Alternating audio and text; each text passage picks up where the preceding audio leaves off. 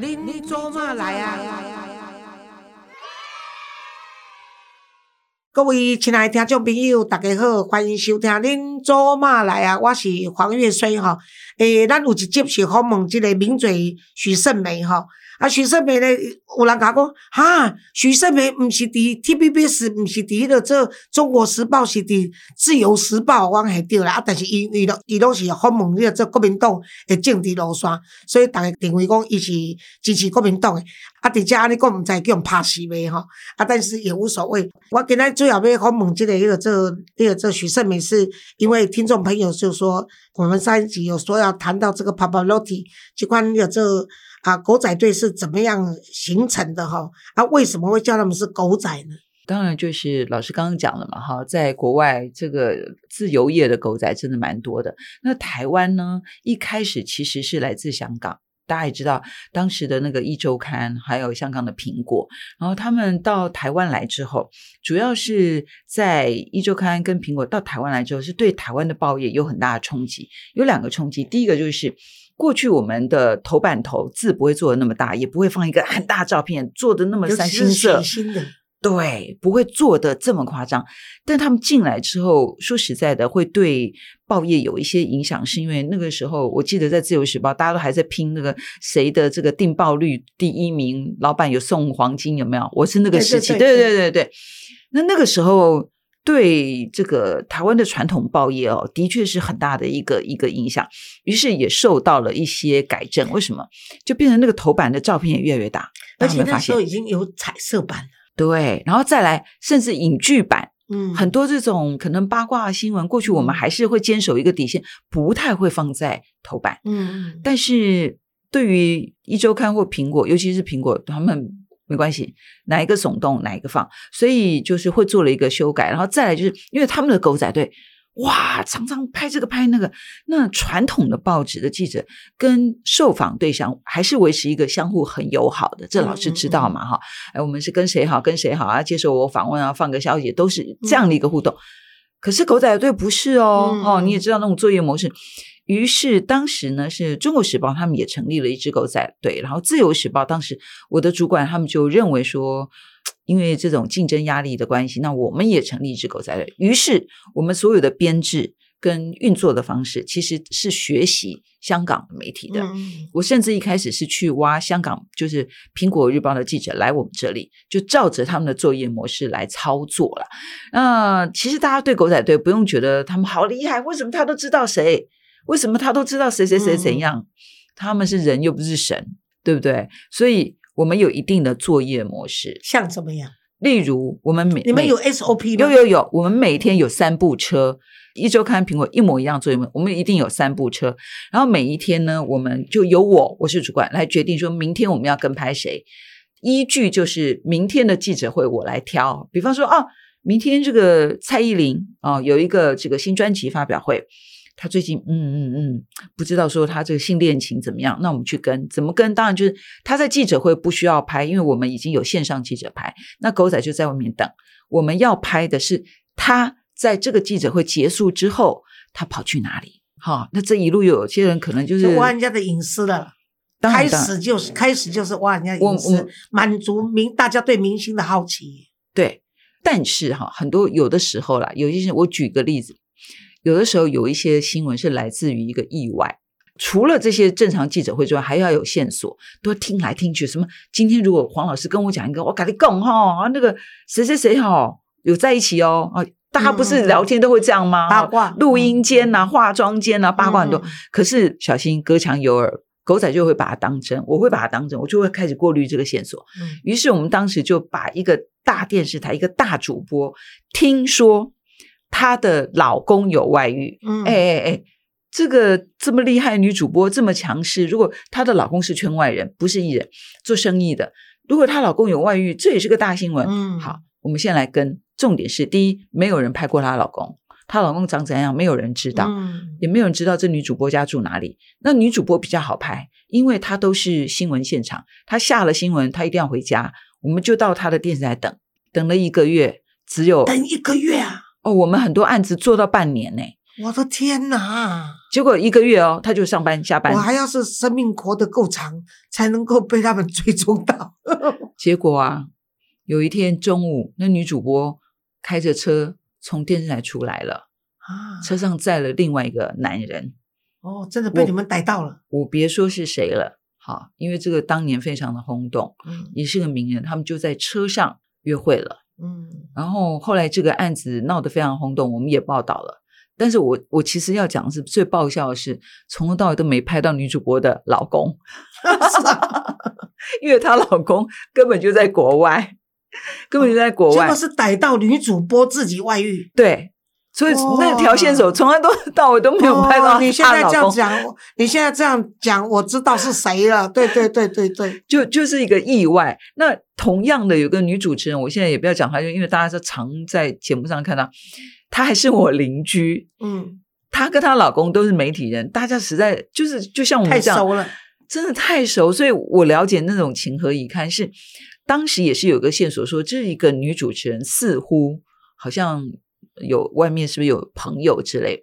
那一样，就他主持节目的时候，他下节目我们就一直跟，不断的跟，不断的跟，也是跟了很久之后，发现，哎，这当中哈出现了一个一个车子，一直固定载他，然后这个车子很奇妙，载了他之后会把他载去某大学，我就直接讲，就反正就外双溪那个大学，嗯，然后就放他下来。我们也知道是谁了。后来我们一度以为。在他跟他约会了，是那个大学的教授，因为那个教授也是个名嘴。结果不是，不是。嗯嗯。然后我们是怎么知道不是的？你知道吗？因为我们只知道那个车子是这个大学的校车，可是不知道车子是谁的。嗯嗯。于是呢，我们的狗仔好聪明，就跑去学校问那个学校的那个保全：“你知道那个车号几号几号是谁谁的车吗？”保全当然不会告诉你，对不对？对对。保全当然问你，你说什么？你是谁？对，你要干嘛？对，他说这样啦，我骑摩托车经过那个车哦，掉下来一千块。嗯，就那那个保全说，哦，那校长的车哦，你要赶快还他一千块。对对对对，后来也是变成新闻了。所以老师有时候狗仔拍了一些惊天动地的，是有的是是有线索，有时候是意外，有很多时候是。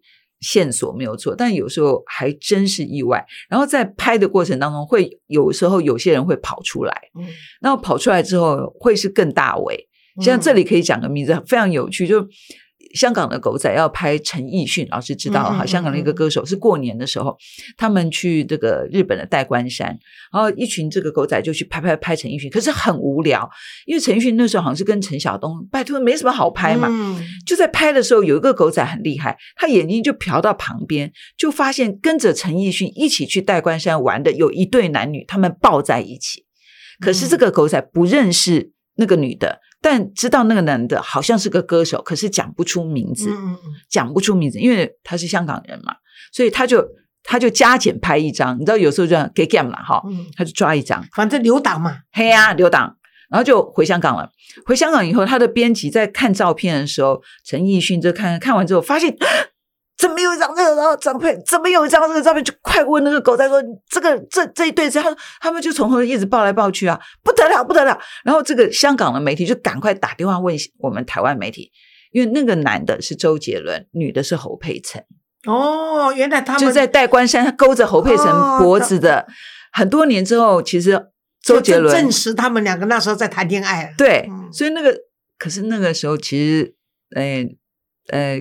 那个时候，那个侯小姐还跟连小姐、连先生在一起，对对对，还跟连胜文，对，好八卦，对对对，八卦，对，只是一张照片，所以当然现在大家又是各自嫁娶啊。只是说很多年之后呢，周杰伦还曾经就一直讲陈奕迅说：“都是你，都是你。”还说好哥们，你真的害死我了！要不是你带来那那群狗仔，对不对？我们也不会。谁叫他们要活该入境，还要 还还好意思怪人家？陈奕迅真的是交友不慎。不过我要问一下盛美，就是说现在很多就是你们狗仔的文化里面有一点啊，就是说经常你们发布一个消息啊，譬如说哦某个名人发生什么事情了，那结果名人就出来否认，结果呢不否认还好。你们紧接着又别看哥哥大条出来，是这是你们的 SOP 故意这样子的吗？对，故意引蛇出洞啊，然后呢再来就是再打下去这样子吗？对，为什么要这样做？你知道吗，老师？我就是负责引蛇出洞的那个人，